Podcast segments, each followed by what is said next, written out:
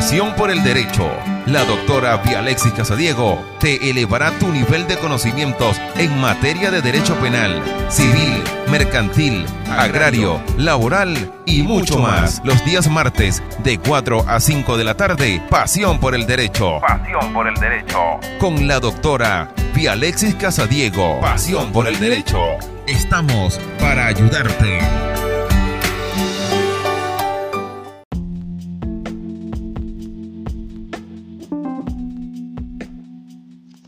Hablemos de los magistrados.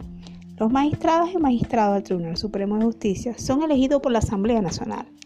Tienen una duración en sus cargos de 12 años por un periodo único. El artículo 263 nos establece cuáles son los requisitos para ser magistrado o magistrada del Tribunal Supremo de Justicia, los cuales son, en primer lugar, tener la nacionalidad venezolana por nacimiento y no poseer otra nacionalidad, ser ciudadano o ciudadana de reconocida honorabilidad, ser jurista de reconocida competencia, gozar de buena reputación, haber ejercido la abogacía durante un mínimo de 15 años y tener título universitario de posgrado en materia jurídica o haber sido profesor universitario o profesor universitario de ciencia jurídica durante un mínimo de 15 años y tener la categoría de profesor o profesor titular o ser, o ser o haber sido juez o jueza superior de la especialidad correspondiente a la sala para la cual se postula con un mínimo de 15 años en el ejercicio de su carrera judicial y reconocido prestigio en el desempeño de sus funciones. Y así cualquier otro requisito que, establezca que se sean establecidos por la ley. No pueden ser simultáneamente magistrados del Tribunal Supremo de Justicia quienes estén unidos entre sí por matrimonio, adopción, parentesco en línea recta o en línea colateral dentro del cuarto grado de consanguinidad o segundo de afinidad Tampoco podrán ser magistrados o ejercer otros cargos profesionales o actividades que sean incompatibles con sus funciones, y no que no constituyan fines públicos remunerados tales como ser miembros de comisiones codificadoras, redactores o revisoras de leyes, ordenanzas o reglamentos. Pueden ejercer cargos académicos y docentes a menos que estos sean a tiempo completo o sean incompatibles.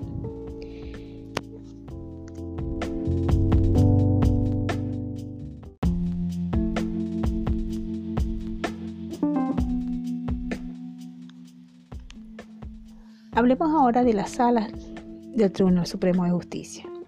Las salas que estructuran el máximo tribunal de la República son siete. Cada una de ellas está integrada por cinco magistrados o magistradas, a excepción de la sala constitucional que la conforma siete magistrados o magistradas. El Tribunal Supremo de Justicia en pleno está constituido por 32 magistrados o magistradas distribuidas entre las seis salas.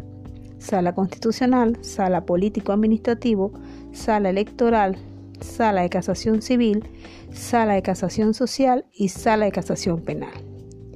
Cada sala cuenta con sus suplentes, con un secretario y con un alguacil, y un juzgado de sustanciación, cuya función es desempeñada por el presidente y el secretario de la sala. Sin embargo, la sala político-administrativo tiene un juzgado de sustanciación autónomo, el cual está constituido por personas distintas al presidente y al secretario de la sala, en virtud del asunto, de la cantidad de asuntos a plenitud de las atribuciones constitucionales, los juicios que en dicha sala se ventilan.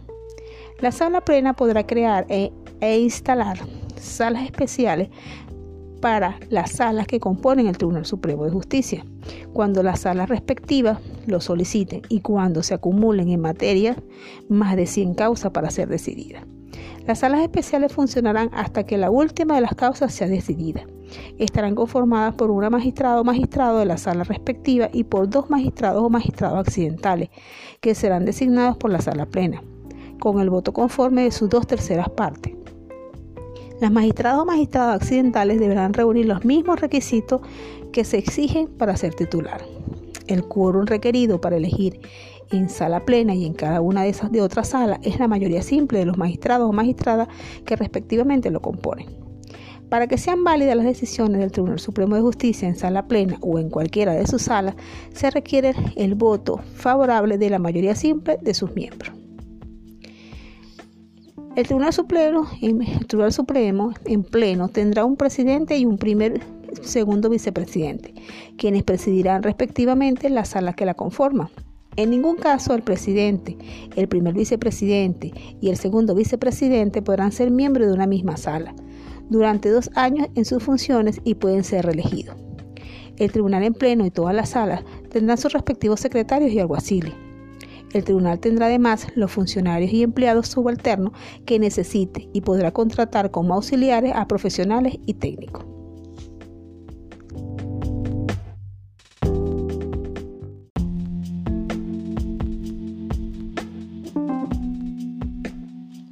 Ley Orgánica del Tribunal Supremo de Justicia. Competencias de la Sala Plena.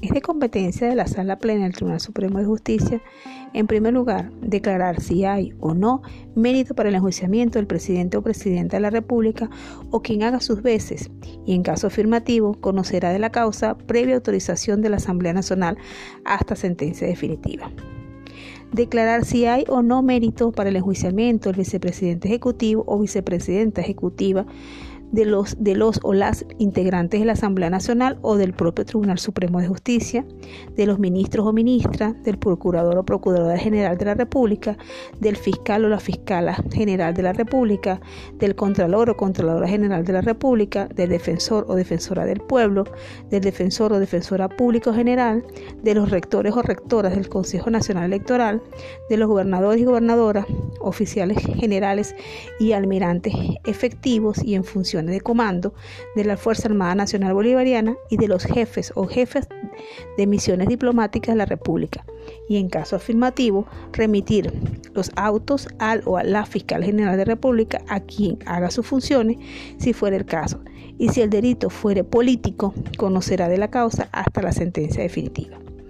Dirimir los conflictos de no conocer que se plantean entre tribunales de instancia con distintas competencias materiales, cuando no exista una sala con competencia por la materia fin a la de ambos, las demás establecidas en la Constitución y en la ley.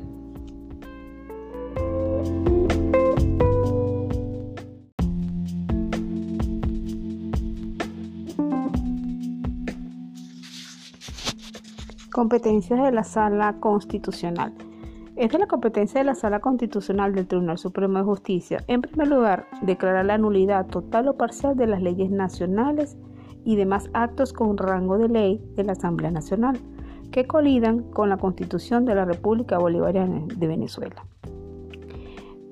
Segundo lugar, declarar la nulidad total o parcial de las constituciones y leyes estadales de las ordenanzas municipales y demás actos de los cuerpos deliberantes de los estados y municipios que se han dictado en ejecución directa e indirecta de la Constitución de la República Bolivariana de Venezuela y que coliden con ella.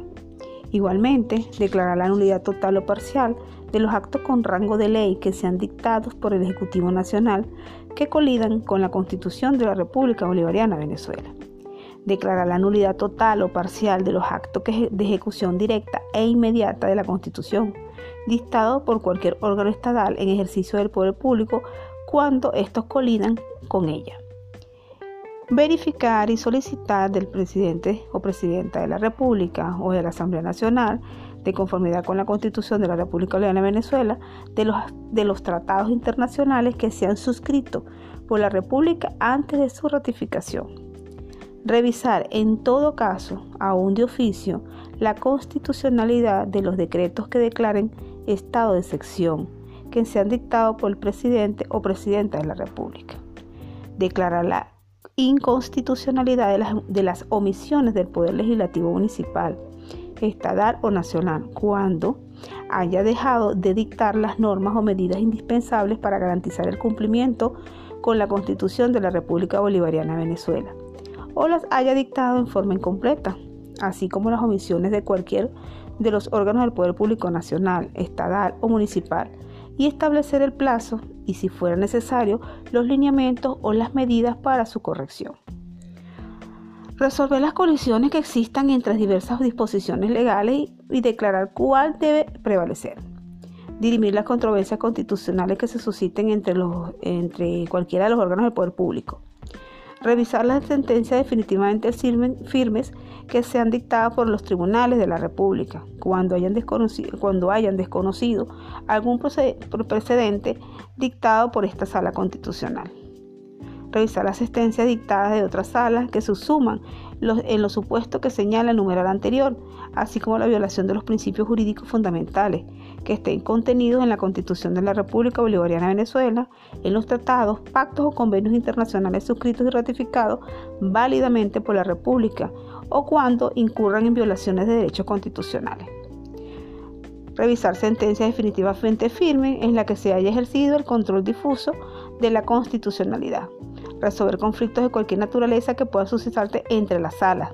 Determinar, determinar antes de su promulgación la constitucionalidad de carácter orgánico de las leyes que le sean presentadas por la Asamblea Nacional. Conocer de la solicitud que formule el presidente o presidente de la República en el lapso de 10 días que tiene para promulgar la misma. abocarse a las causas en las que se presuma violación del orden público constitucional.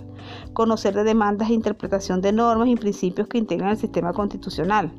Conocer en única instancia las demandas de amparo constitucional que sean interpuestas contra los altos funcionarios o funcionarias públicas nacionales de rango constitucional.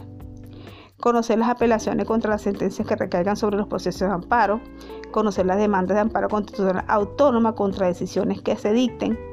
Conocer las demandas y las pretensiones de amparo para la protección de los intereses colectivos y difusos conocer las demandas de amparo contra los actos actuales y omisiones del Consejo Nacional Electoral, de la Junta Electoral, de la Comisión de Registro Civil y Electoral, y todas las demás que establezca la Constitución y las leyes.